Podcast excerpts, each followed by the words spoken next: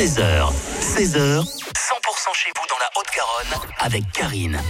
Et notre invité cet après-midi s'appelle Clément Bonpoil. Ça ne s'invente pas ce nom de famille. Exactement, et c'est mon vrai nom du coup. Enchanté. Merci beaucoup. On vous connaît euh, pour votre spectacle Le prochain sera mieux. Et attention, vous avez été choisi par Caroline Estremo pour faire sa première partie le 25 janvier au Zénith de Toulouse, s'il vous plaît.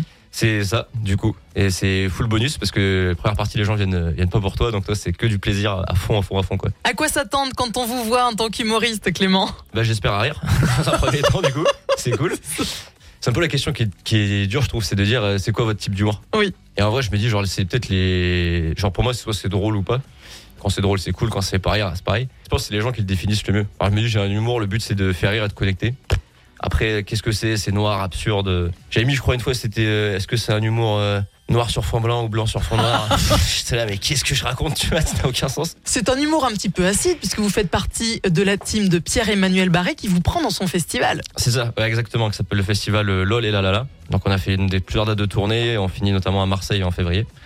Et euh, ouais, du coup, c'est le. Moi, j'aime bien rire sur les. Je suis très paradoxal comme personne.